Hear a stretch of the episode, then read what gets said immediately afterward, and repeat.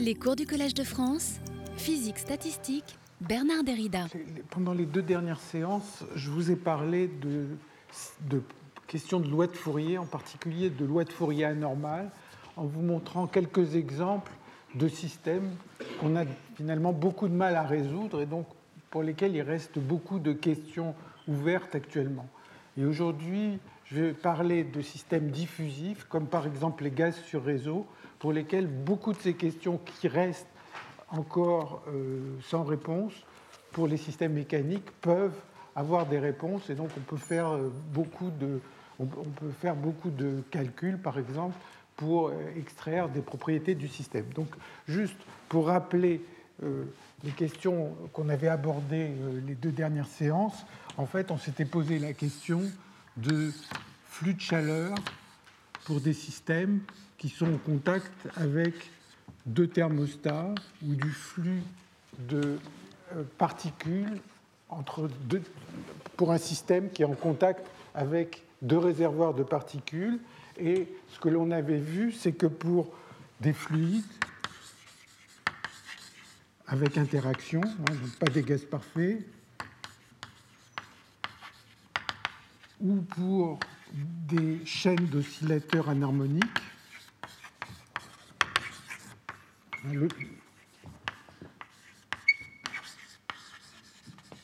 on avait vu que l'on observait, au moins numériquement, une loi de Fourier anormale, un courant qui est de la forme qui dépend de la taille en 1 sur L puissance 1 moins alpha, des profils de température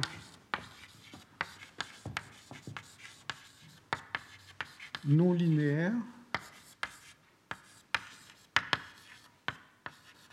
même quand la différence de température est proche et petite.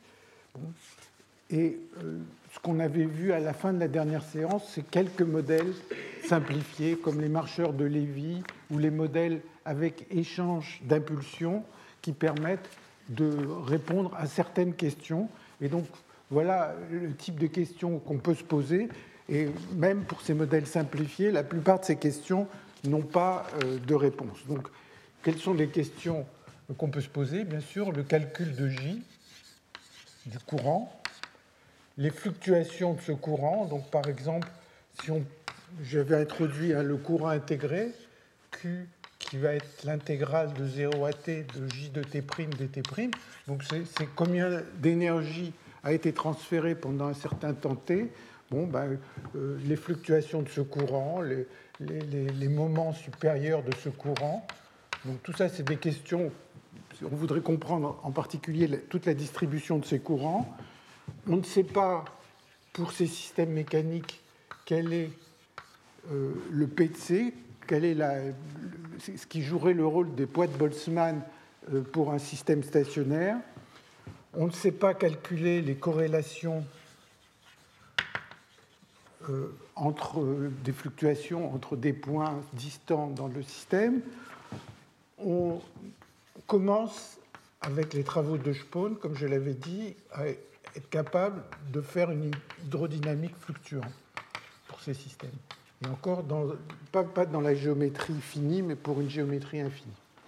Alors, donc, voilà toute une liste de questions. Je les ai mises ici parce que ces questions, on peut y répondre euh, dans le cadre des gaz sur réseau dont je vais parler à partir d'aujourd'hui. Donc, modèle de gaz sur réseau, donc je sais pas si numéro 6, modèle de gaz sur réseau.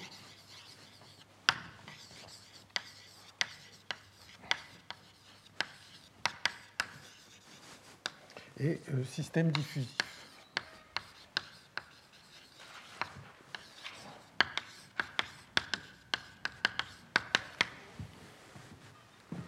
Alors, la grande différence par rapport au modèle mécanique dont on a parlé précédemment, c'est qu'en fait, dans ces systèmes, il n'y a pas d'impulsion, donc euh, il n'y a pas de, euh, ou de quantité de mouvement, hein, comme vous voulez l'appeler.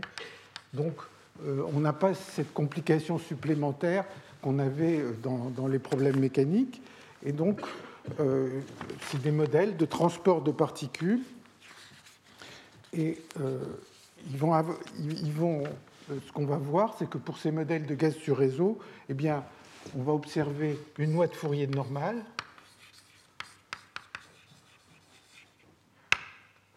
Fourier normal. Que pour certains systèmes, dans certains cas, dans certains cas,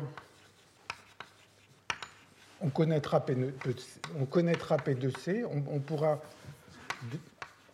euh, obtenir P2C. Donc P2C, c'est la probabilité stationnaire des, des, configurations microscopiques dans une situation hors d'équilibre.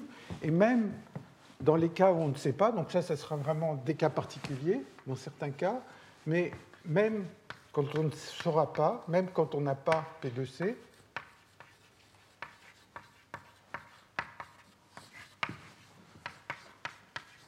on va voir qu'on peut euh, mettre en œuvre une théorie qui a été développée, donc, euh, que, je vais essayer d'expliquer en particulier la, prochaine fois et la, séance suivante.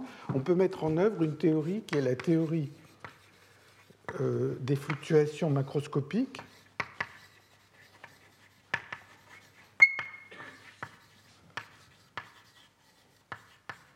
Et on verra que quand on compare les résultats de cette théorie avec ce qu'on peut déduire directement de calculs microscopiques, eh bien, les résultats sont en accord.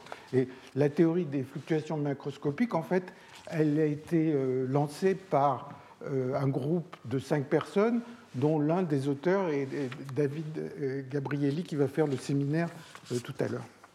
Alors, de quoi il s'agit? Eh Bien, les gaz sur réseau, vous imaginez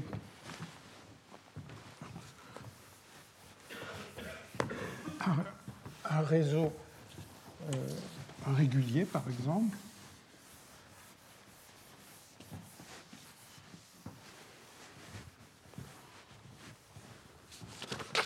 je dessine à deux dimensions. On va faire pas mal plutôt des calculs à une dimension. Donc vous imaginez un réseau régulier et puis sur ce réseau, il y a des particules qui se situent aussi sur les sites du réseau. Donc un certain nombre de particules.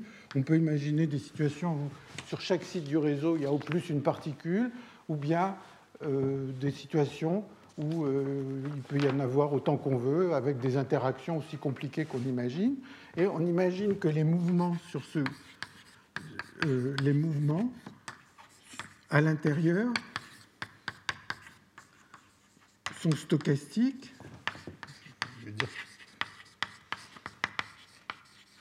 Et à l'intérieur, surtout, vérifie le bilan détaillé.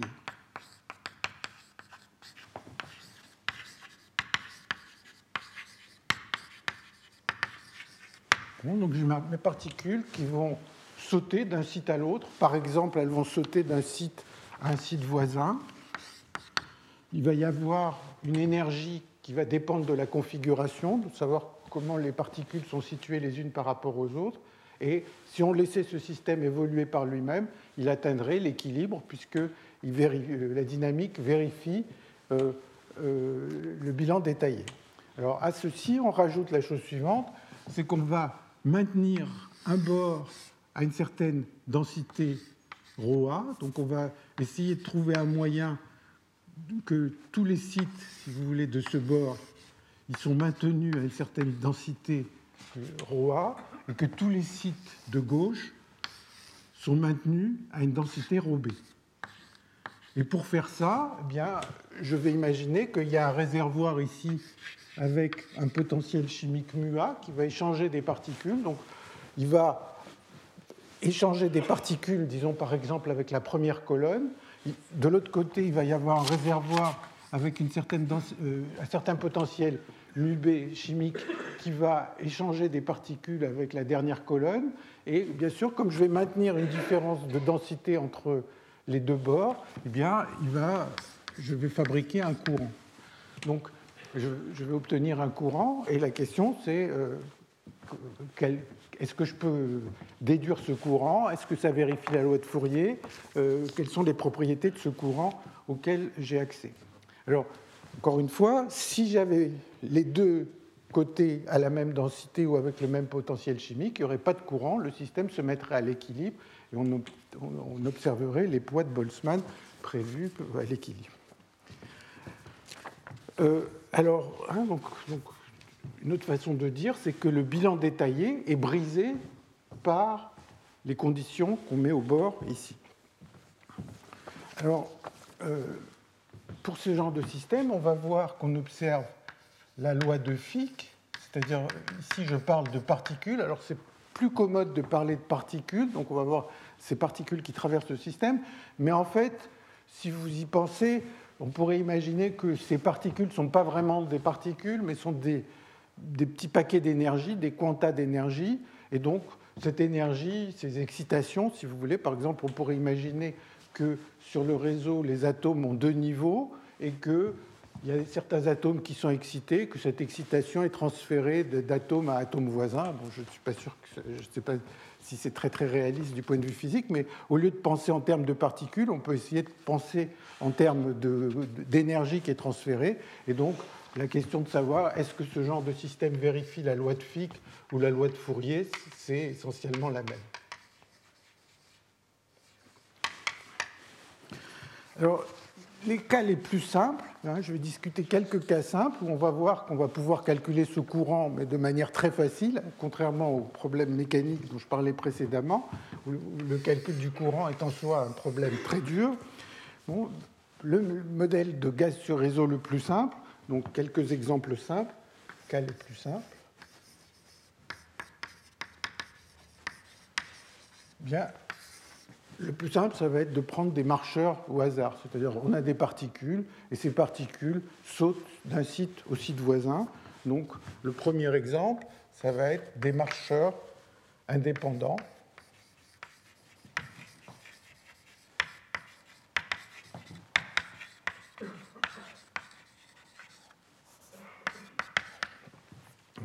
Je vais le faire à une dimension. Vous imaginez qu'il y a ce réseau, et maintenant, un marcheur a une probabilité dt de sauter à gauche, dt de sauter à gauche, dt de sauter à droite, s'il y a une particule en un site, et puis elle a bien sûr 1 moins 2 dt de rester sur place. Bon, ça, c'est un problème purement de diffusion, et euh, on, peut, on peut, mais je ne vais pas le faire euh, ici. Euh, tout de suite, et puis je pense que ça concernera plus euh, le séminaire de tout à l'heure, on peut très bien imaginer des marcheurs ou des mouvements qui ne vont pas être symétriques des deux côtés, c'est-à-dire avec une probabilité plus grande d'aller à droite ou à gauche. C'est un des modèles les plus simples. Le modèle euh, qui est un petit peu plus compliqué, qui a en fait nettement plus de structure, c'est ce qu'on appelle le modèle d'exclusion symétrique.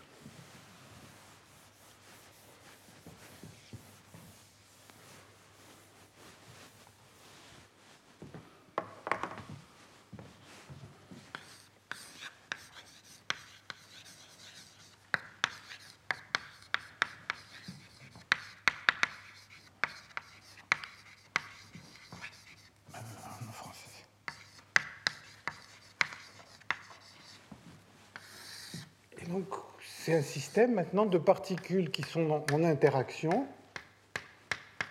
Et donc, la règle, c'est que ce sont des marcheurs, comme précédemment, mais un marcheur ne peut sauter que si le site euh, qui est le, site cible sur lequel il veut sauter est vide. Donc, c'est exactement les mêmes règles que tout à l'heure. Donc, par exemple, ce, cette particule a une probabilité dt de sauter à droite, dt de sauter à gauche, 1 moins 2 dt de, rester sur place, et celle-là a une probabilité dt de sauter à droite et 1 moins dt de rester sur place. Elle n'a pas le droit de sauter à gauche. Donc ça, c'est le modèle d'exclusion symétrique. Et ce modèle, en fait, d'une certaine manière, le, le, modèle de marcheur indépendant, il va être trop simple, c'est-à-dire qu'il y a pas mal de propriétés génériques des systèmes hors d'équilibre qui ne sont pas présentes ici et qui vont être présentes dans toutes sortes d'autres modèles euh, dont je vais parler après. Donc ici, c'est au plus une particule par site.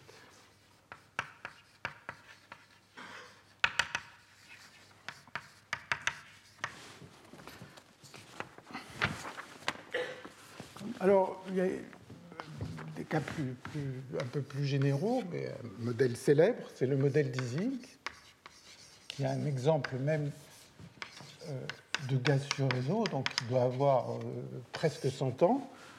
Et en fait, le modèle d'Ising, c'est encore un système de particules sur un réseau, mais maintenant, euh, il va y avoir une énergie. Vous voyez qu'ici, d'une certaine manière, il y a une énergie qui est soit zéro, soit l'infini, puisque il n'y a pas de configuration, deux particules sont sur le même site, donc ces, configurations ont une énergie infinie, et puis toutes les autres configurations ont euh, la même énergie zéro. Donc dans le modèle d'Ising, hein, sur lequel, bien sûr, il y aurait énormément de choses à dire, en particulier sur les propriétés d'équilibre, eh bien, l'énergie d'une configuration va être donnée par J, tau I. J, où I, par exemple, sont des voisins sur le réseau, euh, sont deux sites voisins sur le réseau. Donc on a des particules qui sont sur un, réseau comme ça, c'est un gaz. Et donc c'est censé être un modèle, une simplification d'un vrai gaz avec des vraies interactions. Et un vrai gaz, euh, on aurait euh, une énergie je parle que de l'énergie cinétique, euh, que de l'énergie potentielle. L'énergie cinétique, elle se factorise euh, dans la fonction de partition. Une énergie qui serait de la forme un potentiel qui dépend de RI moins RJ. Et typiquement, un potentiel que les gens considèrent, c'est un potentiel de Lennard-Jones, U de R, qui a une forme de ce genre, une forte répulsion à courte distance. Les deux atomes n'ont pas envie de, se rapprocher de trop. Les nuages électroniques se repoussent. Et puis une certaine attraction euh, à une distance plus modérée. Et donc, il y a différentes formes de potentiel, mais un potentiel euh, que les gens ont beaucoup considéré et sur lequel je ne vais pas rentrer dans, les raisons pour lesquelles ce potentiel est important, c'est le potentiel de Lennard-Jones qui a cette forme. Et si vous pensez à ce, au potentiel que représenterait le modèle d'Ising, eh bien c'est un potentiel qui aurait cette forme V en fonction de la distance. Bon, bien sûr, les distances maintenant ne prennent que des valeurs entières, mais c'est un potentiel qui fait que deux particules ne peuvent pas se trouver au même site, donc il est infini si la distance est trop petite, et puis il est euh, constant, il y, a, une valeur donnée si la distance est 1, et puis après il vaut 0. Donc vous voyez que c'est une espèce de caricature du vrai potentiel, caricature qu'on peut améliorer, on pourrait mettre des interactions qui dépendent de la distance de, de manière plus compliquée, et donc on pourrait d'une certaine manière faire des approximations qui vont être des approximations discrètes de plus en plus précise de, ce qu'on veut représenter ici, mais l'intérêt des théoriciens, pas tellement du fait qu'on arrive à, bien imiter le système, euh, euh, le système réel, mais plutôt qu'on a des outils assez puissants pour faire toute la théorie de ce type de système et de trouver en particulier le comportement critique à une transition de phase. Et euh, il y a la question de l'universalité qui fait que les transitions de phase observées pour un modèle aussi simple que celui-là vont avoir les mêmes caractéristiques près de la transition que, ce système, que, le vrai système. Bon, donc je ne vais pas rentrer bien sûr dans les détails du modèle d'Ising. Un dernier exemple dont je veux parler, très brièvement, mais qui est un sujet qui a beaucoup de, euh, de développement, enfin, ou un certain nombre de développements actuellement, c'est les modèles de verre.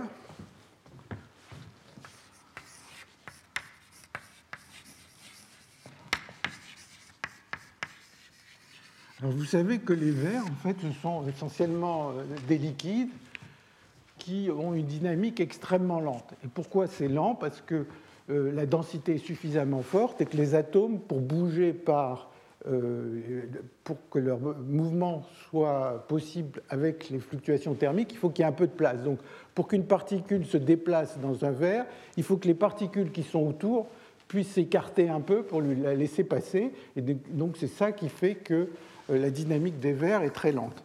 Alors, des modèles simples de verres bien, ça va être par exemple que les gens étudient. Je ne rentrerai pas encore du tout dans les détails aujourd'hui, mais euh, juste pour vous dire que c'est un sujet qui est assez actif, ça va être d'imaginer que vous avez des particules qui sautent, comme dans les modèles d'exclusion, mais les sauts vont dépendre du fait qu'il y a un peu de place autour. Donc on va par exemple dire que j'ai ce gaz de particules, mais les sauts ne seront autorisés non seulement si le site vers lequel on veut sauter est libre, mais s'il y a un peu de place autour. Alors après, on peut prendre des règles plus ou moins compliquées pour dire il y a un peu de place autour. Et par exemple, ça peut être que, pour imaginer par exemple qu'il faut que par exemple trois ou quatre des sites voisins soient libres pour permettre ce mouvement, pour qu'il y ait de la place. On peut dire même qu'il en faudrait qu'un, enfin on peut prendre des règles plus ou moins compliquées, il y a toute une théorie qui s'est développée ces dernières années. Alors, je ne vais pas aborder ces questions de verre, je ne vais pas aborder ces questions de transition de phase, mais la question dont on veut parler ici, c'est celle du transport, donc de se poser la question si on a des conditions au bord qui sont comme celles qui sont représentées ici, c'est-à-dire on a un réservoir à gauche avec un certain potentiel chimique, un réservoir à droite avec un autre potentiel chimique qui maintiennent une différence de densité. On voudrait savoir comment, euh, quel est le courant à travers ce système. Alors, donc ça c'est la question des coefficients de transport.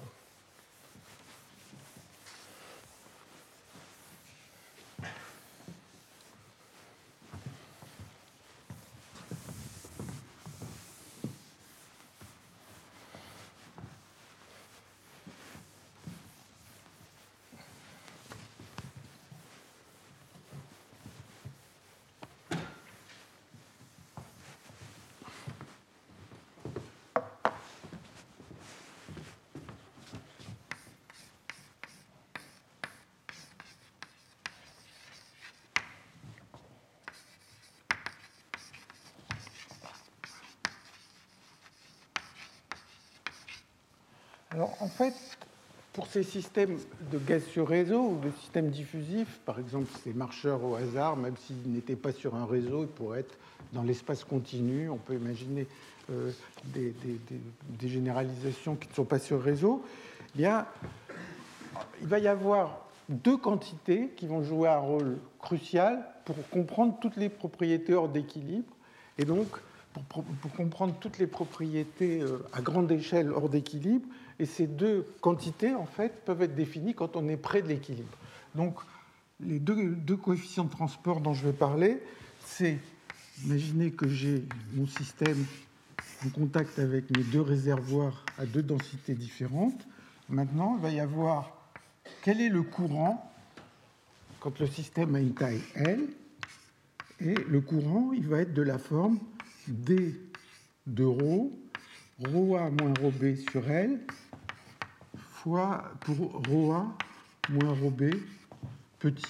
Donc imaginons que je me place proche de l'équilibre, proche de l'équilibre, je regarde le courant moyen pendant un certain temps, c'est-à-dire euh, le nombre de particules divisé par le temps pendant un temps long.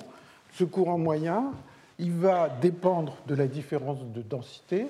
Et puis il y a un coefficient là, qui est un coefficient de transport, et ce coefficient, il est très important parce qu'il va permettre de, comprendre beaucoup de choses, même quand le système est loin de l'équilibre. Une autre quantité, c'est simplement les fluctuations du courant, j'appelle sigma de rho, si rho A égale rho B. Donc même si les deux côtés sont euh, à la même densité, eh bien, il va y avoir des, il y a des échanges de particules avec le réservoir de gauche ou le réservoir de droite, et euh, les fluctuations de ce courant intégré, un Q, c'est donc combien de particules ont été transférées pendant le temps t, eh bien, vont fluctuer, il y a un coefficient sigma de. Alors, je parlais tout à l'heure, et j'en parlerai plus en détail euh, dans les séances à venir, je vous ai dit, il y a une théorie qui s'appelle la théorie des fluctuations macroscopiques, qui permet de comprendre les propriétés de ce système, non pas quand on est proche de l'équilibre, mais quand on est loin de l'équilibre. Par exemple, les deux densités peuvent être différentes, ou on peut s'intéresser à des fluctuations euh, importantes. Imaginez par exemple que je pose la question, quelle est la probabilité d'observer un certain profil de densité qui va être cette forme? Donc ici, j'ai ρA, ρB, j'ai mon système de taille L, et je voudrais par exemple avoir un profil de densité qui est, très bizarre, qui a cette forme-là. Hein, alors qu'on s'attend à ce que dans le régime stationnaire, le profil de densité il est quelque chose qui ressemble un peu à, quelque chose de linéaire, pas forcément linéaire, mais il ressemble sans doute à quelque chose de linéaire. Donc ça, ça serait le profil stationnaire. Et ça, c'est un profil très atypique. Par exemple, je pourrais imaginer qu'il y ait beaucoup, beaucoup plus de particules dans la première moitié, beaucoup, beaucoup moins de particules dans la seconde moitié du système. Bien, on pourrait se dire, là, c'est une situation qui est vraiment très loin d'équilibre, mais en réalité, la théorie permet de prédire ou de comprendre ce genre de propriétés simplement en termes de ces quantités qui sont proches de l'équilibre. Et la raison en est la suivante, c'est que même quand le système est très loin de l'équilibre, localement, sur une petite région, localement, il ressemble à un système qui à l'équilibre. Donc, même s'il est très loin de l'équilibre, il y a un équilibre local qui fait que tout va pouvoir s'exprimer en termes de ces deux quantités. Alors, en fait, ces deux quantités, elles ne sont pas deux, mais elles ne sont qu'une. En fait, elles sont reliées. On l'avait déjà vu l'année dernière, donc je vais passer brièvement là-dessus. Elles sont reliées par une expression, par, par un coefficient qui ne dépend que des propriétés d'équilibre du système. Donc je vais l'écrire sous différentes formes. En fait, toutes ces formes sont équivalentes. C'est que d de rho, c'est égal à sigma de rho sur 2kt fois rho carré. Donc euh, peut-être que s'il y a quelques collègues mathématiciens, c'est cette formule qui va leur faire le plus peur. Kappa de rho, c'est ce qu'on appelle la compressibilité. Et c'est égal à 1 sur ρ dρ sur dp. Donc ça, c'est ça, c'est des propriétés d'équilibre. Imaginez que mon système soit parfaitement à l'équilibre à la densité ρ. Il y aura une compressibilité, c'est-à-dire si je change la pression sur ce système, comment sa densité change. Ça, c'est la compressibilité. Et le lien entre d de ρ et sigma de ρ est écrit ici. Où il y a une autre formule, donc elles sont toutes en fait la même. sigma de rho sur 2kt. Donc c'est F seconde. F de rho, c'est l'énergie libre par unité de volume. Ou bien il y en a une troisième qui est que c'est égal à D du potentiel chimique à la densité rho divisé par rho fois sigma de ρ sur 2kt. Donc tout ça c'est la même chose. Et en fait, pour comprendre euh, le lien, c'est euh, un exercice élémentaire. Pourquoi ces trois coefficients sont les mêmes? C'est un exercice élémentaire de thermodynamique. Hein, je le dis en une phrase, c'est que si vous imaginez que l'énergie libre totale du système est extensive, donc elle est une fonction de n sur v, imaginez donc j'ai un grand volume et un grand nombre de particules, et donc quand le volume est grand, vous imaginez que l'énergie libre euh, est extensive, bon, ben, si vous écrivez que le potentiel chimique c'est égal à df sur dn, les définitions habituelles, que P c'est égal à moins df sur dv, et que la compressibilité c'est égal à 1 sur ρ dρ sur dp, Hein, donc, euh, connaissant ce f, vous allez pouvoir calculer p, mu, kappa. Eh bien, vous allez voir que ces trois formules sont identiques. Donc, euh, il y a trois formules. Et maintenant, on peut se dire. Donc, ça, c'est juste pour dire que ce n'est pas la peine de se fatiguer à montrer séparément ces trois, trois lignes, c'est la même.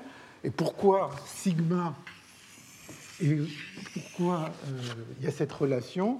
Eh bien, c'est encore une fois, euh, enfin, il y a plusieurs façons de le voir, mais une façon que je trouve simple, c'est euh, une relation de fluctuation-dissipation qui découle très simplement du théorème de fluctuation. Donc si vous prenez le théorème de fluctuation,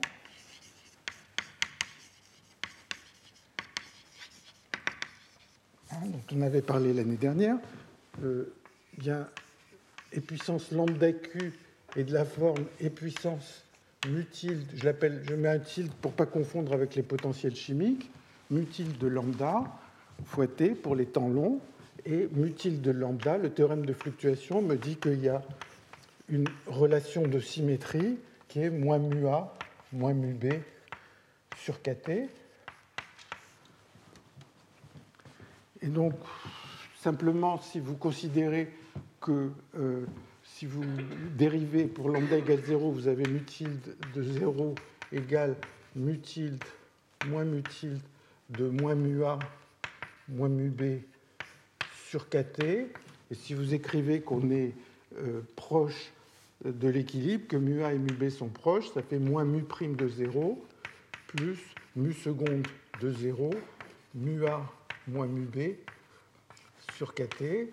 Et donc, je vous rappelle, mu prime de 0, c'est le courant moyen, mu seconde de 0, c'est la fluctuation du courant, et c'est ça qui va faire qu'il y a une relation. Euh, essentiellement, ça va donner la relation qui est ici. Vous voyez, mu A moins mu B, ça va être euh, mu sur, sur et donc ça va donner cette relation. Donc, la seule chose qu'il faut retenir, c'est que pour ces systèmes comme les gaz sur réseau, finalement, ce dont on a besoin, c'est juste deux quantités, la façon dont elles dépendent de la densité, le, euh, la façon dont un courant, euh, euh, la valeur du courant moyen dans un régime stationnaire quand les deux densités sont proches, ou bien même quand les deux densités sont, sont égales, la façon dont il y a des fluctuations de courant. Alors, quelques exemples. Alors en fait, il se trouve que contrairement au système mécanique où c'est dur, en fait, on va voir que c'est très facile de calculer ces quantités pour quelques modèles. Et puis, dans certains autres modèles, ce sera un peu plus compliqué. Donc,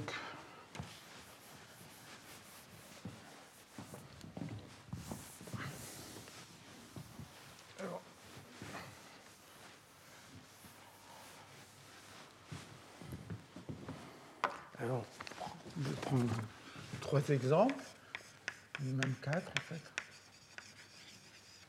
Donc, si je prends les marcheurs indépendants dont j'ai parlé tout à l'heure,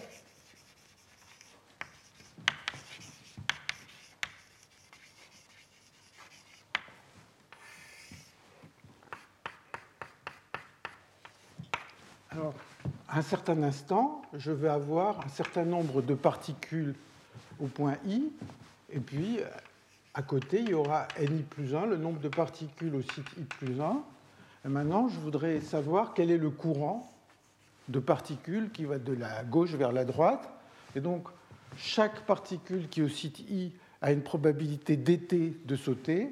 Donc, le courant, il va être de la forme Ni dt moins Ni plus 1 dt. Hein, si je regarde le courant qui se produit entre le site I et le site I plus 1. Il y a des particules qui viennent de I qui vont vers I plus 1. Il y a des particules qui vont de I plus 1 et qui reviennent vers I, et qui viennent de I plus 1 qui vont vers I. Donc, pardon, c'est le nombre de particules pendant dt, donc le courant, pardon. Le courant est donné simplement par cette formule. Alors, on se dit, c'est un peu compliqué parce qu'il faudrait que je connaisse euh, le profil stationnaire pour faire la différence. Mais en réalité, ce type d'expression, on va dire, enfin les gens disent que c'est un système qui est gradient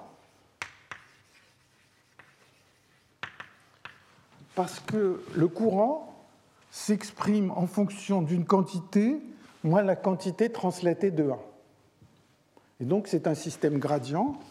Et donc si je m'intéresse au régime stationnaire, eh bien je vais avoir J12 qui est égal à N1 moins N2, J23 qui est égal à N2 moins N3, etc. JL-1 L égale à N L-1 moins NL.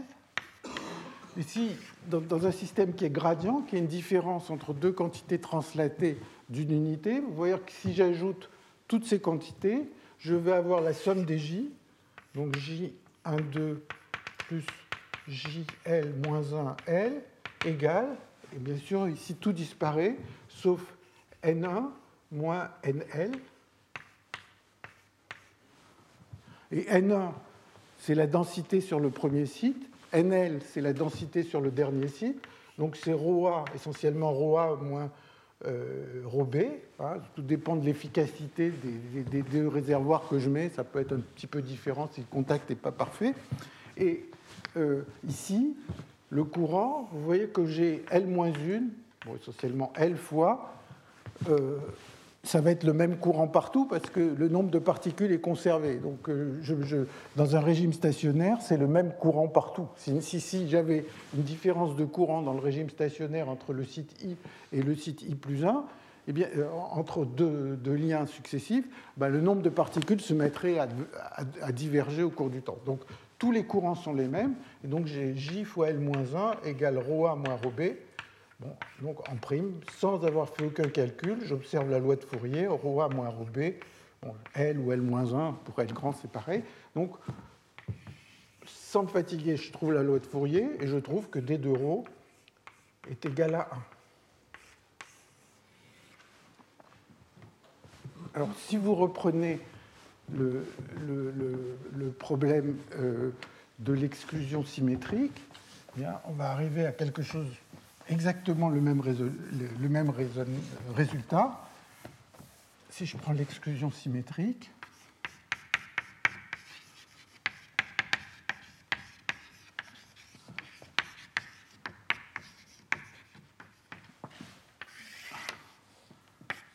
alors le nombre de particules sur chaque site, il vaut 0 ou 1, puisque vous vous rappelez l'exclusion des particules diffuses, mais on interdit à deux particules de se situer sur le même site. Donc, qu'est-ce qui va se passer? Il va y avoir éventuellement des sauts de la gauche vers la droite et des sauts de la droite vers la gauche. Alors, quel va être le courant? Bien, pour qu'il y ait un saut possible de la gauche vers la droite entre i et i plus 1, il faut qu'il y ait une particule en i et que le site voisin euh, soit vide. Donc ça, c'est le courant qui va de I vers I plus A, moins le courant qui va dans l'autre sens. Il faut qu'il y ait une particule en I plus 1 qui saute vers I. Donc c'est NI plus 1, 1 moins NI. Et donc tout ça est calculé dans, dans le régime stationnaire, c'est-à-dire que NI, NI plus 1, tout ça ne dépend pas du temps. Et vous voyez que ça reprend encore la forme ni moins ni plus 1, parce que la partie ni, ni plus 1 disparaît. Et donc, encore une fois, je suis dans un cas gradient, donc sans aucun calcul, je peux dire tout de suite ρA moins ρB sur L, et donc D de ρ égale alors, les deux problèmes ne vont pas être les mêmes parce que parce qu'on a ces relations qui sont écrites ici. Hein, vous voyez que le D est le même entre le modèle de marcheur et le modèle d'exclusion, mais par exemple la compressibilité, vous imaginez bien que quand je vais atteindre une densité qui est égale à 1, le système ne va plus être compressible du tout. Si j'ai des particules partout, je peux pousser dessus, je ne vais jamais arriver à augmenter la densité. Donc la compressibilité ou l'énergie libre de ces deux systèmes sont différentes, et donc on n'a pas, euh, ils vont pas avoir du tout les mêmes propriétés. Et l'un va être nettement plus riche que l'autre. Alors, je vous suggère un exemple.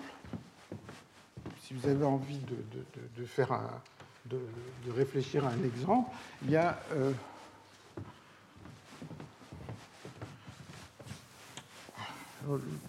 je l'ai appelé euh,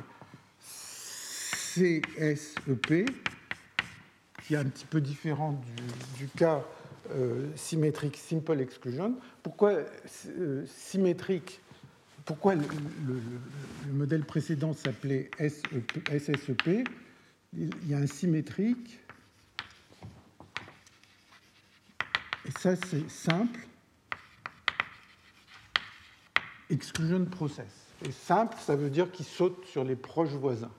Alors on peut imaginer des situations il peut sauter soit sur des voisins plus, plus éloignés, soit un peu comme ces modèles de verre qu'on a vus tout à l'heure, C'est-à-dire, on pourrait imaginer qu'une particule ne peut sauter que si les deux voisins sont vides. Il faut, peut pas, les particules se repoussent, mais elles se repoussent non pas même sur le même site, mais elles se repoussent sur des sites voisins. Donc j'interdis à deux particules de se situer sur des sites voisins. Alors, je vous laisse comme exercice, si vous voulez, de montrer que dans ce cas-là, D est égal à 1 sur 1 moins ρ au carré.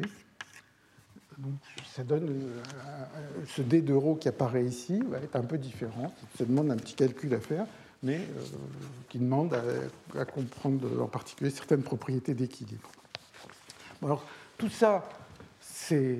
Alors, juste pour vous dire que ce problème est, relativement facile, il est lui aussi de la forme modèle gradient.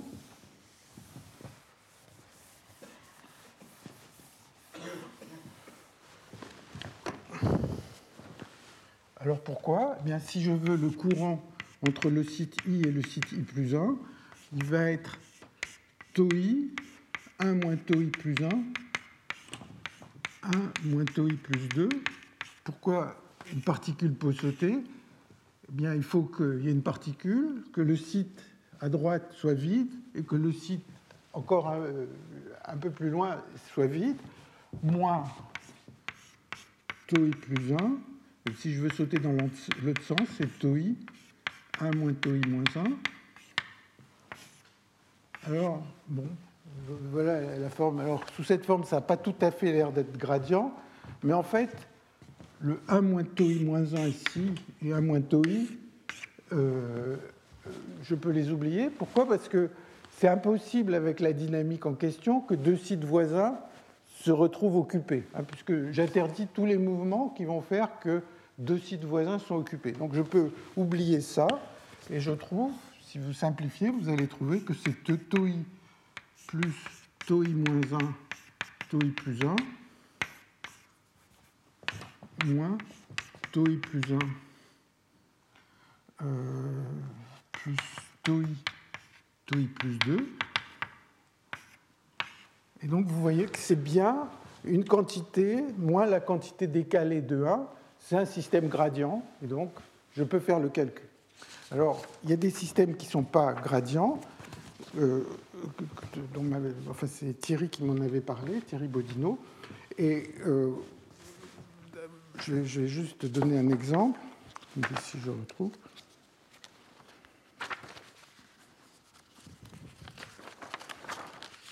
Donc, un système non gradient, et on va voir que on peut malgré tout essayer de calculer les coefficients de transport pour des systèmes non gradients, mais il va falloir utiliser une méthode variationnelle dont je vais dire quelques mots après. Donc un système non gradient,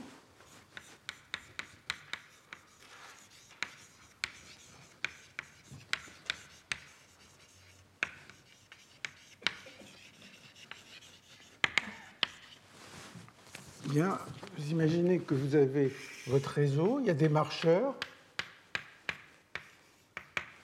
Mais maintenant, on a une règle qui est le nombre de particules sur chaque site est forcément plus petit qu'un certain nombre K. Donc on n'autorise pas à mettre plus que K particules sur un site. Alors, autrement, ces marcheurs se déplacent comme s'il n'y avait rien. Donc tant que, cette contrainte n'est pas euh, ne, joue pas, bah, c'est des marcheurs euh, euh, aléatoires et, indépendant. Et alors là, si vous essayez d'écrire le courant, vous allez avoir ni θ de k moins ni plus 1. Donc chaque, toutes les particules vont essayer de sauter vers le site de droite tant que le site de droite n'est pas rempli, moins ni plus 1 θ de k moins ni. Hein. donc ça, c'est un θ de, de Heaviside. Hein. ça veut dire qu'il vaut 0, donc θ de, x égale 0 si x égale 0 égale 1 si x est positif. Voilà. Et, vous voyez que ça, ça, ça n'est pas, vous voyez que cette expression-là n'est pas translatée de 1 de celle-là. Parce que pour que ça soit translaté de 1, il faudrait mettre ni plus 2 ici. Et donc, ce n'est pas un cas gradient, et donc c'est plus compliqué de calculer ces coefficients de transport. Alors, euh, donc ça, c'est pour calculer D. Maintenant, pour calculer le sigma qui, apparaissait tout à l'heure, euh, bien, il suffit de résoudre le problème à l'équilibre et donc de connaître l'énergie libre du système à l'équilibre. Alors, par exemple, à l'équilibre,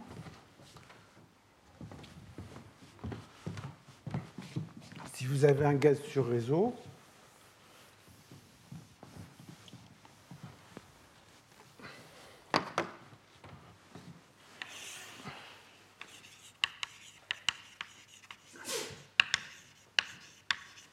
la fonction de partition pour des marcheurs indépendants. Eh bien, ça va être chaque marcheur peut être n'importe où sur le, peut être n'importe où sur le réseau. Donc c'est le volume du réseau à la puissance n. Si vous voulez prendre les particules discernables, ça va faire n factoriel. Voilà la fonction de partition de, particules qui n'interagissent pas sur un réseau. Et donc, vous en déduisez, euh, je regarde mes notes pour ne pas me tromper avec un signe, vous en déduisez que F, l'énergie libre par unité de volume, c'est carreau log de rho. Vous trouverez que F seconde, c'est égal à KT 1 sur rho. Et euh, sigma est égal à 2 rho, puisque donc le sigma, on peut l'obtenir euh, euh, facilement. Ça, c'est pour des marcheurs indépendants. Pour le modèle d'exclusion symétrique, eh bien, on va trouver que sigma égale 2 rho à moins rho. Donc vous voyez qu'ils vont être euh, différents. Et ça, ça, tient simplement au fait qu'il faut calculer l'énergie libre par unité de volume. Et pour le cas de l'exclusion symétrique, la fonction de partition, c'est juste V euh, factoriel sur n factoriel, V moins n factoriel. Hein, j'ai n particules à mettre sur un volume V et chaque particule occupe un site différent. Donc ça ne dépend pas de la dimension de l'espace et donc ça permet de calculer sigma. Et je vous encourage, si ça vous amuse, euh, de, faire le petit exercice sur, sur le modèle de SCEP. Là, donc, euh, euh, vous allez trouver un sigma aussi. Dans ce cas-là, il vaudra 2 rho, 1 moins 2 rho sur 1 moins rho. Bon, peut-être juste une petite chose à noter, c'est que vous voyez que quand les densités sont très faibles, eh bien le sigma de tous ces problèmes sont les mêmes, et la raison euh, euh, et le D sont les mêmes. Bon, si la densité est très faible, finalement, euh, ces règles qui font que les particules n'ont pas le droit d'occuper le même site ne vont pas jouer de rôle, puisqu'elles seront de toute façon très éloignées les unes des autres. Alors, une autre façon, donc, comme je vous l'ai dit, hein, il y a ces deux quantités qui vont jouer un rôle important. Et donc ça, c'est une façon de les déterminer, c'est d'utiliser d'essayer de mesurer le courant quand il y a une petite différence de densité au bord. Il y aurait une autre façon de faire où il n'y aurait même pas besoin de bord, qui consisterait à mettre un petit champ électrique. Donc là, je le signale. Autre façon de faire.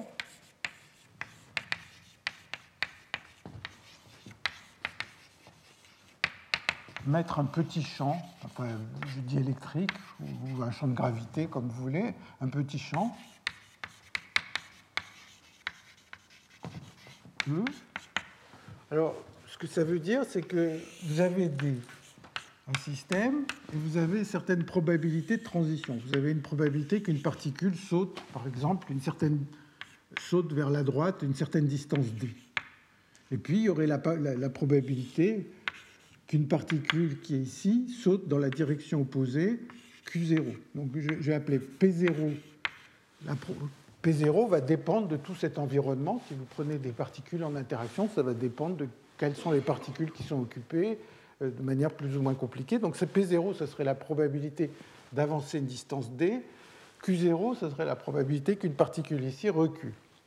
Ça, c'est quand il n'y a pas de champ. Quand vous mettez un champ, eh bien, il faut modifier ces taux pour faire que les particules aillent plus souvent dans un sens que dans l'autre.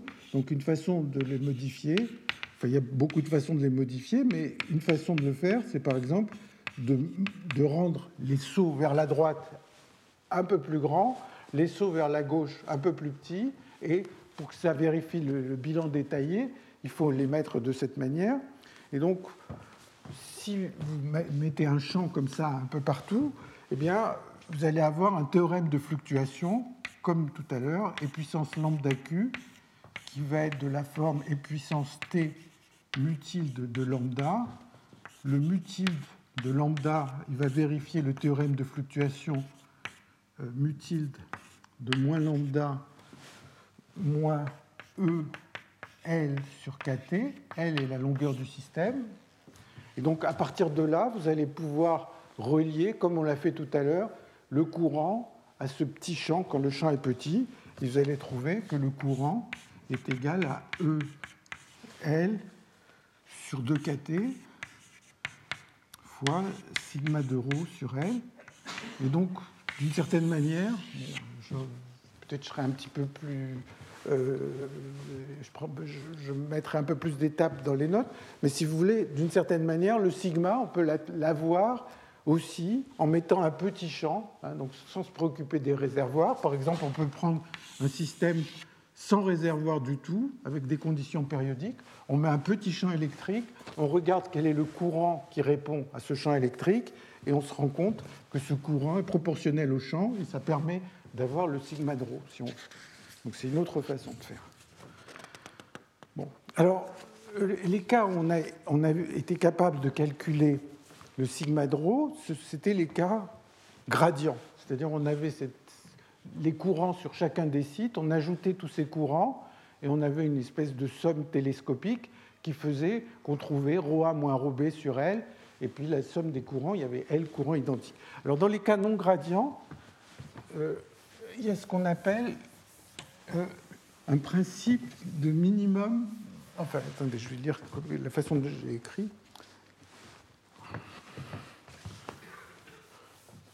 Donc, dans les cas non gradients,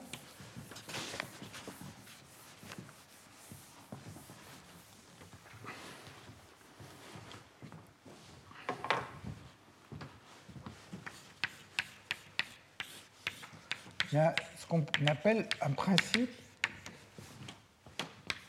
de euh, minimisation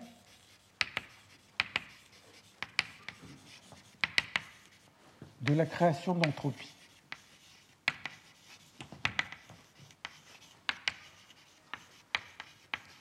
Donc c'est un principe variationnel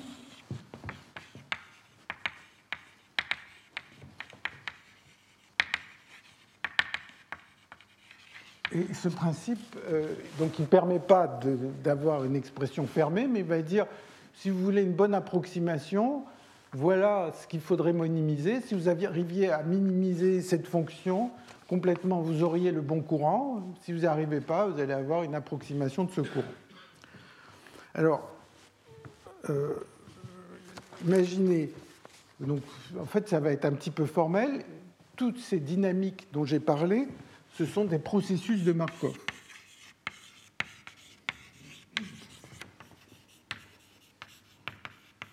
Et en fait, les deux ingrédients, c'est des processus de Markov et ils sont proches de l'équilibre.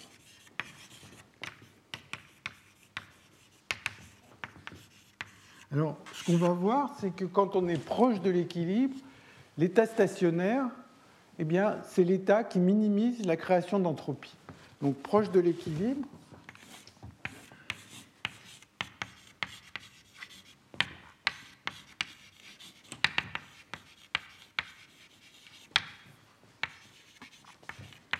L'état qui minimise, qui minimise la création d'entropie.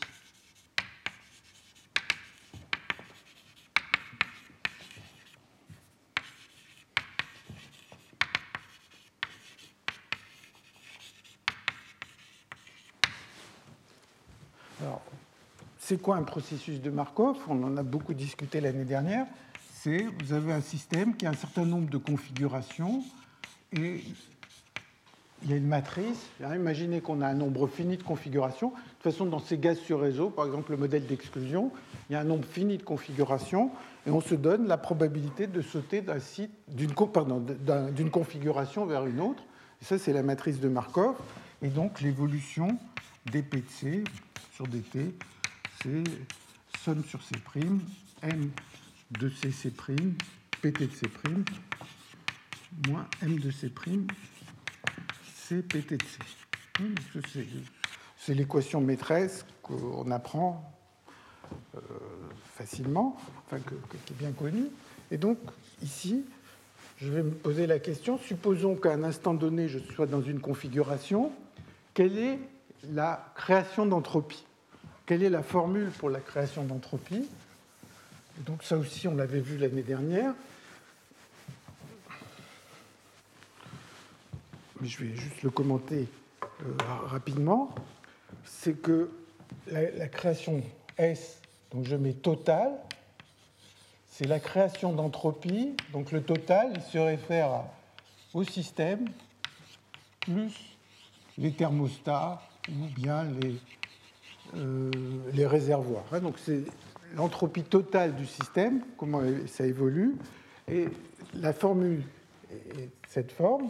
Hein, donc on l'avait vu l'année dernière, somme sur toutes les paires de configuration de M de C', C, PT de C fois log de M de C', C sur M de CC', PT de C divisé par PT de C'. Donc ça, c'est une équation qui me donne à tout temps, le système n'a pas besoin d'être proche de l'équilibre, il me donne la création d'entropie dans le système euh, complet. Et pour le, pour le voir, hein, encore une fois, peut-être je serai un petit peu plus détaillé, je mettrai des choses un peu plus détaillées dans les notes, mais de toute façon, ça a été expliqué l'année dernière, c'est que l'entropie du système, c'est moins K somme de PT de C log de PT de C. quand on dérive par rapport au temps, il va avoir des choses avec des, des logs de P. Donc en fait, cette partie-là, c'est le système. Et, euh, le ds sur dt des réservoirs, c'est égal à k somme sur c' m de c' c pt de c donc le reste, c'est les réservoirs, et on va voir tout de suite pourquoi c'est les réservoirs. M de C', C sur M de CC'. Bon. Donc ça, ça me dit le système a sauté d'une configuration à l'autre, et puis euh, il y a ce terme qui représente l'augmentation euh, d'entropie des réservoirs, mais vous vous souvenez, les échanges avec chaque réservoir se font avec un bilan détaillé qui correspond à la température de ce réservoir. Donc, ce saut-là, il va s'écrire et puissance e, ce rapport-là, il va s'écrire et puissance E C de, e de C de T moins E de C' sur KT. Donc, chaque fois qu'il y a un saut, le système change son énergie mais il change son énergie, et donc le réservoir avec lequel il a été en interaction pour changer son énergie, lui-même a changé son énergie, et donc ça, c'est l'énergie euh, cédée, ou enfin, il faut faire le signe correctement, avec le réservoir, et donc, en fait, c'est le changement d'entropie du réservoir, si vous voulez. Hein. Euh, la différence d'énergie du réservoir divisée par sa température, c'est le changement d'entropie. Donc, tout ça pour dire que j'ai une formule ici, qui me dit, je suis dans une configuration quelconque, quelle est l'augmentation d'entropie moyenne quand je suis dans cette configuration? Alors,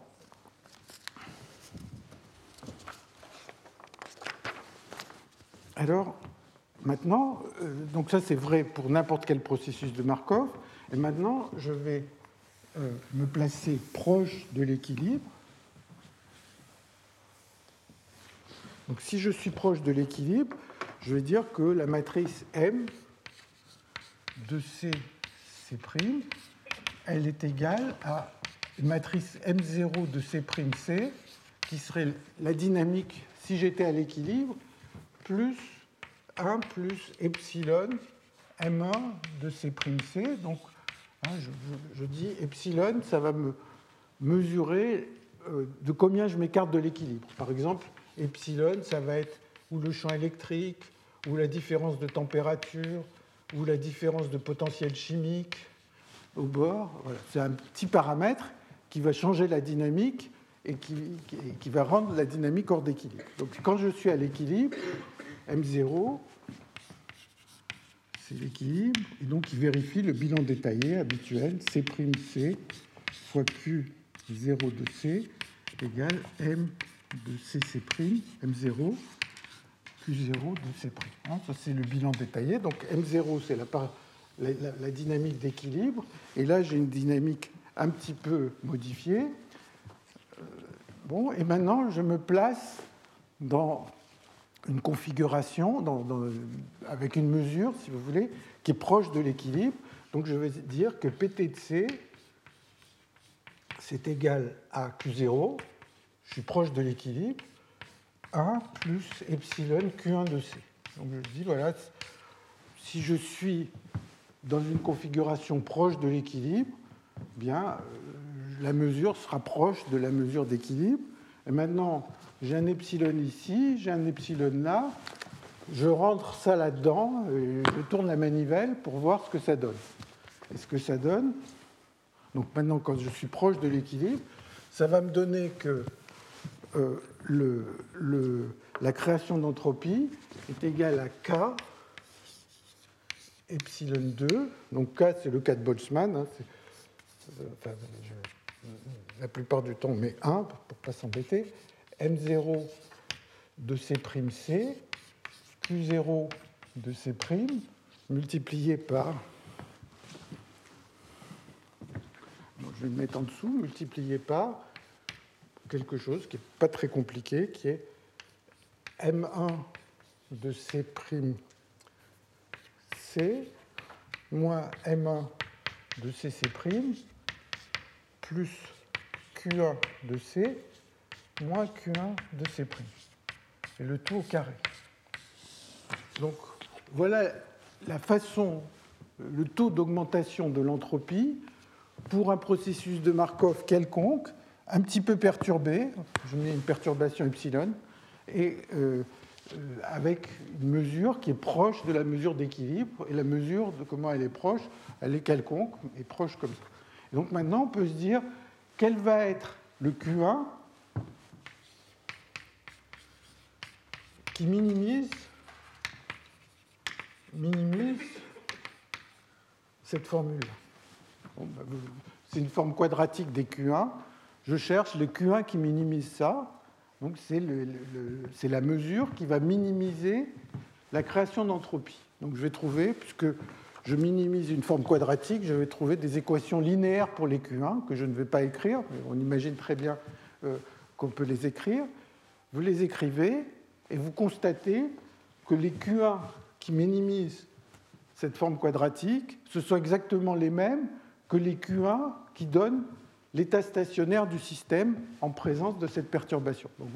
on pourrait dire, voilà, cherchant les Q1 tilde qui donnent la mesure stationnaire avec un processus de Markov euh, perturbé, comme ça, qui, satisfait le bilan détaillé et, perturbé. Bon, il y a un Q1 tilde. Alors, bon, ben, si j'écrivais ça, je trouverais les équations que vérifie ce Q1 tilde. Quand je regarde le Q1 qui minimise cette création d'entropie, c'est exactement les mêmes équations. Donc, une façon de dire, c'est je ne sais pas quelle est la mesure modifiée, mais forcément, c'est celle qui minimise cette création d'entropie. Donc, après, si j'ai envie de faire des calculs en cherchant comment cette création d'entropie ce qu'elle vaut dans le système hors d'équilibre, eh bien, euh, si je ne connais pas le Q1, je peux prendre des fonctions d'essai un peu comme euh, dans les principes de Rayleigh-Ritz ou des choses comme ça. Et donc, je vais prendre des approximations les meilleures possibles de ce Q1 de C, et c'est ça qui va me permettre de calculer la création d'entropie. Alors, en quoi cette création d'entropie m'informe sur le courant dans le système? Eh Bien, maintenant, imaginons que le système est dans un régime stationnaire.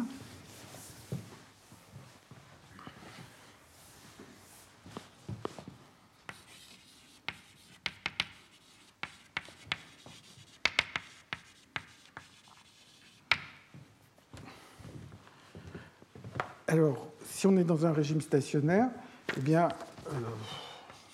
euh, l'exemple, c'est quand on était avec TA et TB.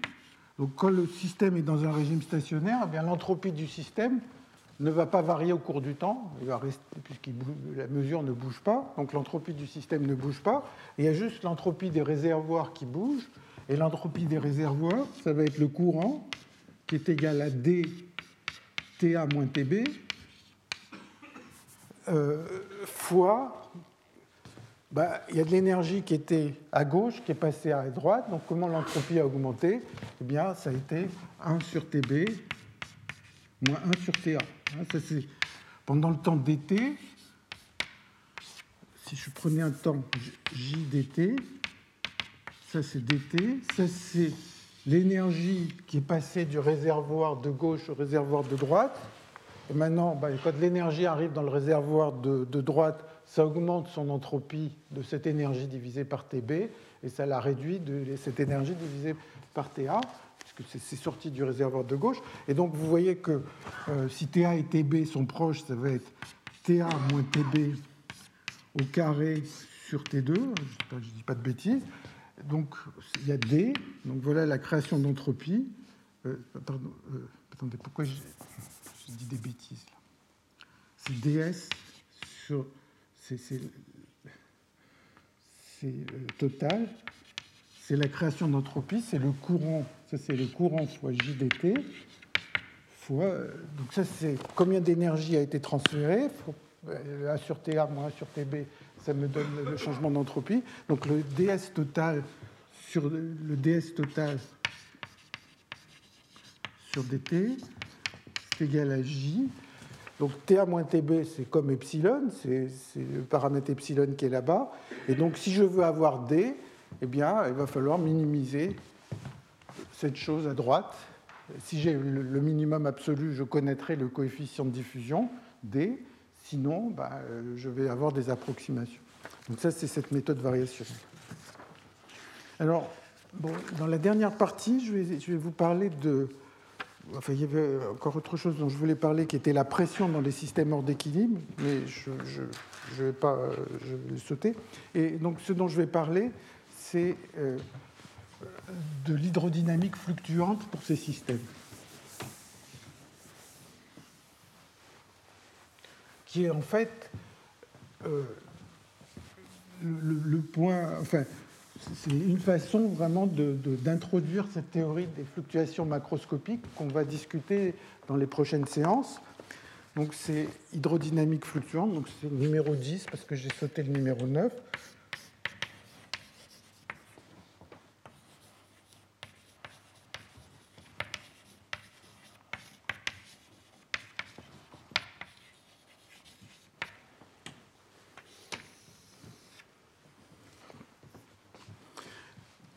donc, chez mon système, je, parle, je pense en termes de gaz sur réseau, en contact avec deux thermostats. Et ce que l'on a vu, c'est que on a un courant moyen qui est égal à d ρ1, ρ1 moins ρb sur L, quand c'est ρ1 moins ρb est petit. Donc, qu'on peut écrire moins d de rho, prime. Le D va dépendre en général de rho, hein, puisque rho A et rho B sont proches. Et puis, euh, il y a l'autre quantité, Q2 sur T, qui est sigma de sur L. Et donc, l'hydrodynamique fluctuante, hein, euh, voilà, s'il y a un petit gradient, il y a un petit courant, mais malgré tout, il y a des fluctuations. Et donc, avec les mains, on se dit, euh, le courant, finalement, il va prendre une forme de ce genre, moins d rho prime, plus racine de sigma de rho de x et de t sur racine de L fois un bruit état de x et de t. Le, bruit est un bruit, je, mets taux plutôt, euh, euh, état, de, x, état de x prime, taux et taux prime, égale delta de x moins x prime, delta de taux moins taux prime. Donc, tel que je le dis ici, on se dit, voilà, il y a un courant moyen, et puis il va y avoir des fluctuations. On va prendre ces fluctuations gaussiennes, et un bruit blanc, non corrélé dans l'espace et non corrélé dans le temps. Et le L, il y, a, la taille du système qui apparaît ici. Alors ce que je vais essayer de faire dans la fin de cette séance, c'est d'essayer de vous montrer comment on arrive à ce genre de formule. Et en fait, euh, essentiellement, euh, ça, va me conduire euh, à, à, cette théorie des fluctuations macroscopiques qu'on peut introduire comme étant une conséquence de ça. Alors, je vais le faire dans un cas simple.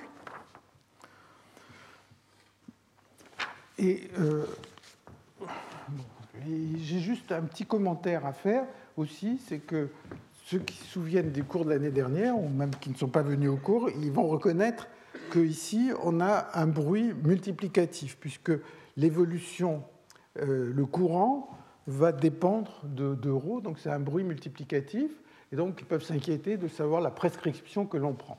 Et on verra que, en fait, quand L est grand, L est la taille du système, eh bien, euh, le fait de prendre la convention de Ito, de Strotonovich, en fait, ne joue pas pour le type de quantité qu'on va calculer.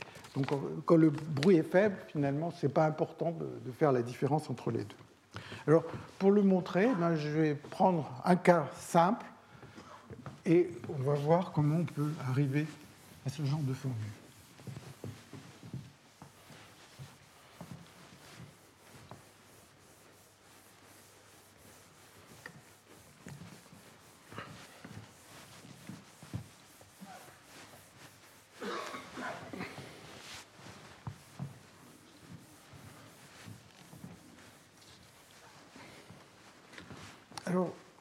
Simple que je vais prendre, c'est des marcheurs indépendants.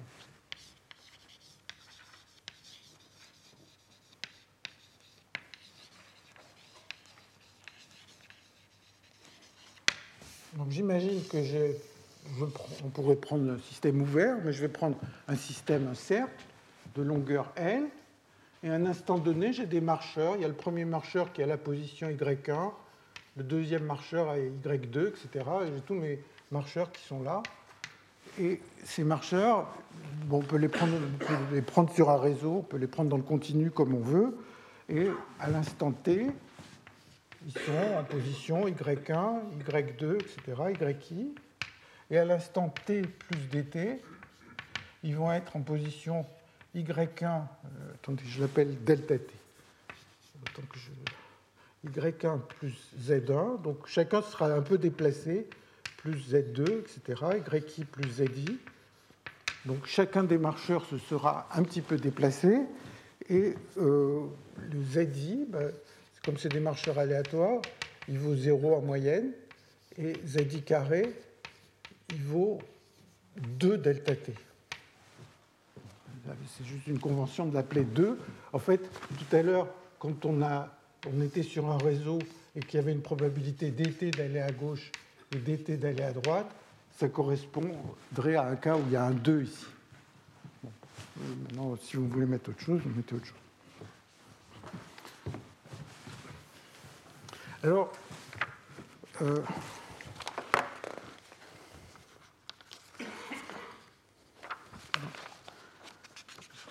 une des feuilles importantes.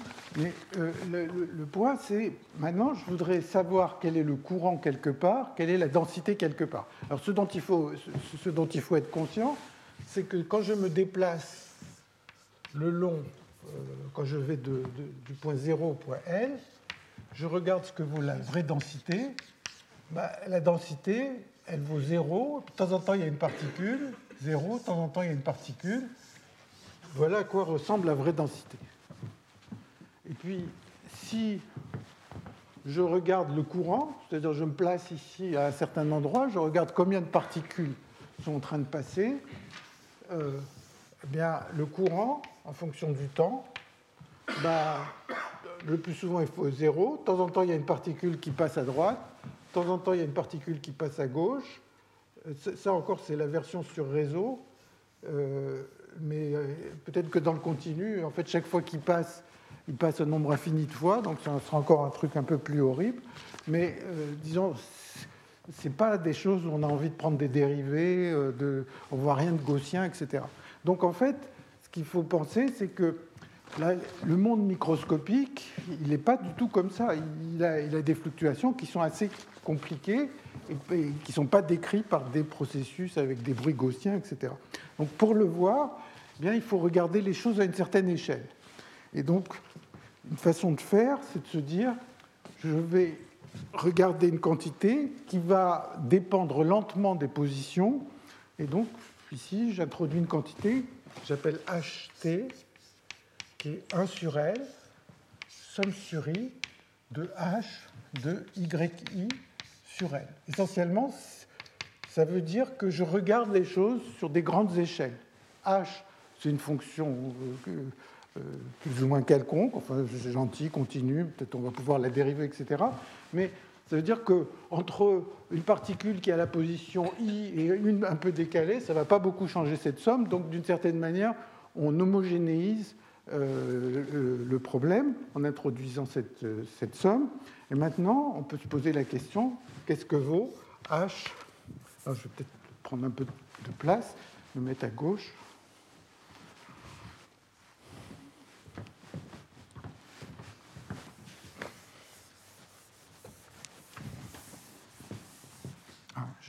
J'ai effacé ce que je. Bon, ça fait, je le réécrirai.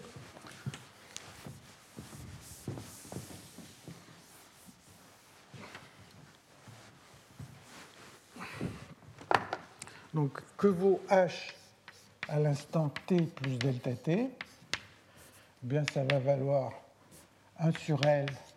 J'ai mis 1 sur L là-bas. Somme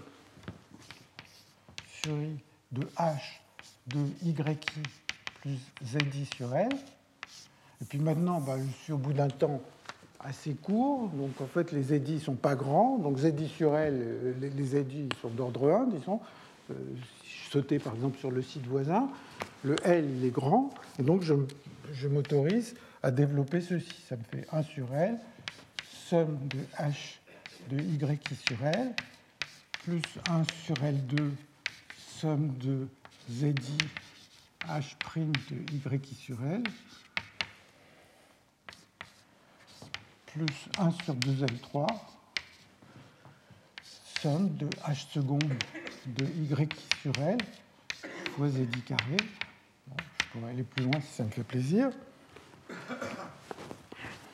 Et puis, euh, j'imagine aussi, donc les déplacements sont faibles, et puis j'imagine que finalement, vu de loin, il y a une espèce de densité moyenne. Donc il y a beaucoup de particules, il y a une espèce de densité de moyenne.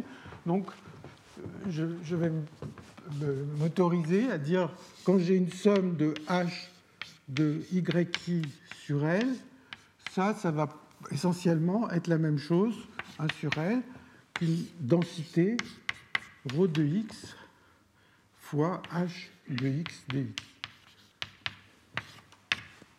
à grande échelle. Il y aura une certaine densité de particules. Donc j'ai beaucoup de particules, elles sont proches les unes des autres, il y a une densité qui est variable euh, le long de ce, cercle, mais finalement, euh, bon, j'ai ces sommes, mais comme il y a beaucoup de particules, je vais pouvoir les remplacer par des intégrales.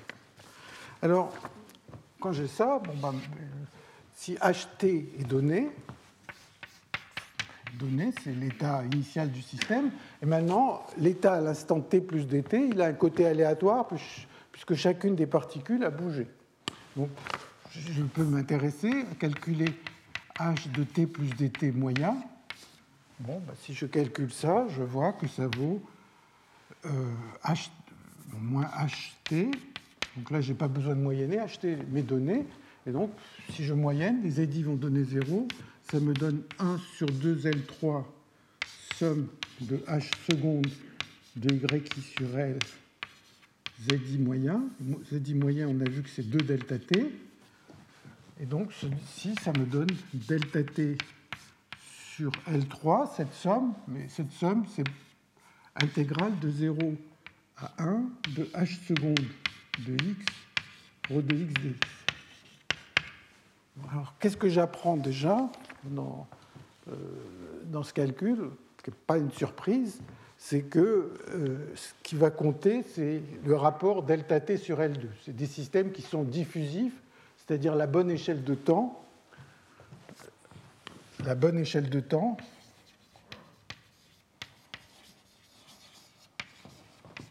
ce serait non pas de regarder euh, les choses en fonction de la variable t, mais plutôt d'une variable taux qui serait t sur L2.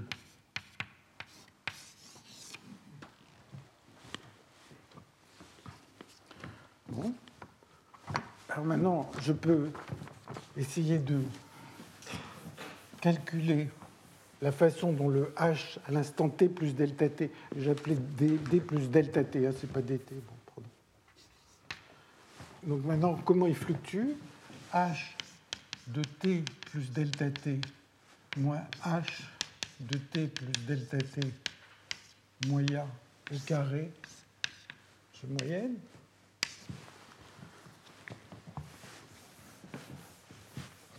Bien, comment ça fluctue? Eh bien, essentiellement, quand je vais prendre h de t moins la moyenne, prendre le carré, euh, la seule chose qui va compter, c'est ces termes-là. Donc en fait, ça va me donner 1 euh, sur L4, somme sur I de H' de YI sur L, ZI, le tout au carré. Et je vais moyenner ça. Et comme les marcheurs sont indépendants, tous les édits sont, euh, sont différents, sont non corrélés. Donc en fait, le seul terme qui reste, c'est le terme diagonal. Et donc ceci, ça me donne 1 sur L4 fois le z carré qui va valoir 2 delta t fois intégrale de 0 à 1 de h' de x au carré rho de x dx. Hein, donc, là, j'ai fait deux, étapes. J'ai moyenné sur les ZI, ça m'a donné les deux delta t. ZI, ZJ vaut 0, parce que euh, donc ZI carré vaut 2 delta t, ZI, ZJ vaut 0, puisque les, les, marcheurs sont indépendants. Et donc voilà la formule à laquelle j'arrive. Et bien sûr, je me suis trompé, parce que quand je suis passé de la somme à l'intégrale, il y a 1 sur L qui intervient. Donc c'est L puissance 3 ici. Et donc ceci, si je pense à l'échelle de temps taux, bien à gauche j'avais delta taux intégrale de 0 à 1 h seconde de x rho de x dx. Et là j'ai 2 delta taux sur L intégrale de 0 à 1 h' de x au carré rho de x dx. Donc qu'est-ce que je vois? Bien, Je vois que plus le système est grand, plus les fluctuations de cette fonction sont petites. Hein, donc, les fluctuations qui vont apparaître dans cette dynamique fluctuante, d'une certaine manière, ça dépend de moi, ça dépend de l'échelle à laquelle je regarde le système.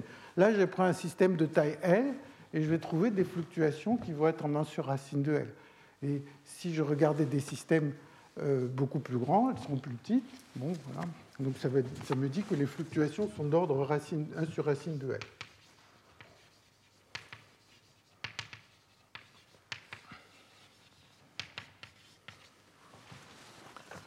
Alors,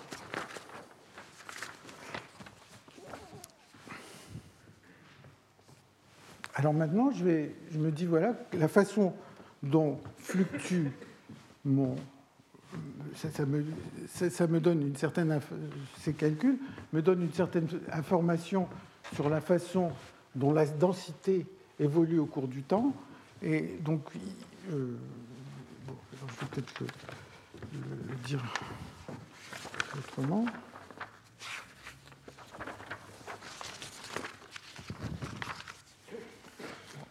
Euh, donc l'expression que j'ai obtenue ici, en faisant des intégrations par partie, elle, est facile et ça me donne, si j'intègre deux fois par partie, ça me donne intégrale de h de x rho seconde de x dx. Donc en fait, si je, pense euh, à euh, si je pense à ce h, le h c'est quoi? Ht c'est l'intégrale de rho de x et je vais travailler sur une échelle de temps taux, h de x dx, et j'ai trouvé que ht plus, plus delta t moyen, ou ht plus dt, ça va être égal à intégrale de rho x taux plus delta taux h de x dx, c'est-à-dire c'est ht plus delta taux intégrale de h de x d sur d taux dx. Et donc, si je compare ces deux choses, ça me donne quelque chose qui n'est pas très surprenant, c'est qu'en moyenne, d sur d taux, c'est égal à rho de x, c'est-à-dire l'équation de diffusion. Donc, au niveau de euh, au niveau de, la moyenne, on trouve la diffusion, qui n'est pas très étonnante. Maintenant, on voudrait comprendre un peu l'effet des fluctuations. Alors, une façon de faire, que le temps est en train de, courir, donc euh, je, vais terminer rapidement. une façon de faire, c'est de se dire, voilà, j'ai obtenu, par ce petit calcul, j'ai obtenu la valeur moyenne de H, les fluctuations la variance de H, est-ce que je ne peux pas obtenir la même chose en faisant une dynamique fluctuante comme celle que j'ai écrite tout à l'heure? Donc, je vais faire une hydrodynamique fluctuante et on va voir qu'on tombe exactement sur les mêmes résultats.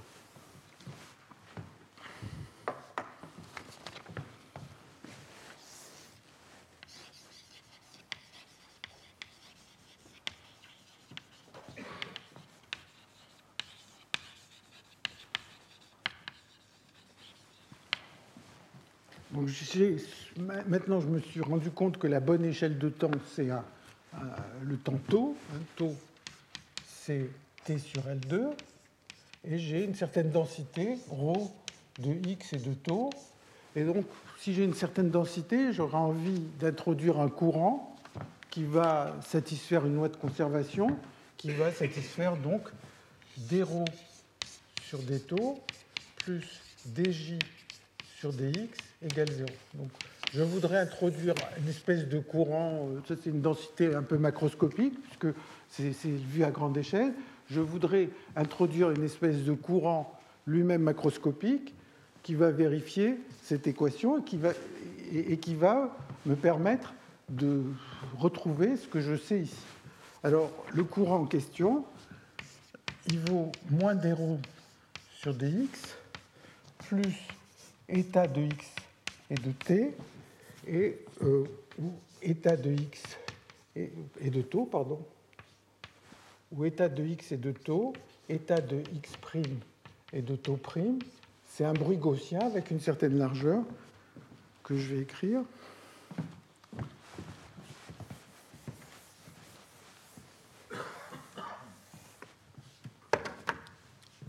État de x et de taux état de x' et de taux euh, euh, donc pardon, j'ai déjà écrit, c'est un certain A, pour l'instant je ne sais pas ce qu'il vaut, A de x et de taux, delta de x moins x', delta de taux moins taux prime. Hein, donc vous, voyez un peu le type de raisonnement que j'essaye de faire. Je dis, voilà, par un calcul direct, par ces marcheurs, je suis arrivé à calculer la valeur moyenne de h, la variance de h. Est-ce que en prenant une théorie de ce genre, où le courant, une de courant macroscopique vérifierait cette formule, on arrive à trouver le même résultat. Alors, ce n'est pas très joli à voir a priori, euh, ça, peut faire peur si on ne l'a jamais vu, c'est que si j'écris d rho sur dt, je prends la dérivée de ceci, en utilisant la loi de conservation, ça donne d2 rho sur dx2, moins, qui n'est pas très joli, c'est une dérivée d'un bruit. Déjà, le bruit, euh, le bruit, il est delta corrélé, tout ça, donc en plus, le prendre la dérivée par rapport à la position, ça fait un petit peu peur. Mais en fait, si on, prend cette équation telle qu'elle est et qu'on essaye de, l'utiliser, on, arrive, je crois que j'ai encore, j'ai encore euh, minutes, excusez-moi, on arrive à ρ, alors attendez, je vais le faire là. on arrive à ρ de x. Euh, bon, je, crois, que c'est un peu tard, je crois que ça va, trop dépasser. Peut-être que je terminerai ce calcul au tout début de la prochaine fois et ça fera bien le lien avec euh, euh, la, dynamique de, système de Langevin dont je voulais parler. Donc, juste pour conclure, ce que je, vais terminer de montrer la prochaine fois, je partirai peut-être juste de là, c'est-à-dire on part de marcheurs qui sont non corrélés. On, prend une fonction euh, qui varie suffisamment lentement, comme c'est ici. On calcule sa moyenne et sa variance, donc ça c'est facile. Et on peut montrer que si on prend une théorie avec une hydrodynamique fluctuante, c'est-à-dire que le courant donné par la loi de Fourier plus un bruit, on va retomber exactement sur les mêmes expressions que là. Ou alors peut-être le mieux, c'est que je le mette dans les notes, parce que ce n'est pas un calcul qui est très amusant à faire au tableau. Donc, euh, euh, ce J va permettre de retrouver exactement les mêmes formules qu'il y a là-bas. Je vous remercie. Retrouvez tous les contenus du Collège de France sur www.colège-2-france.fr.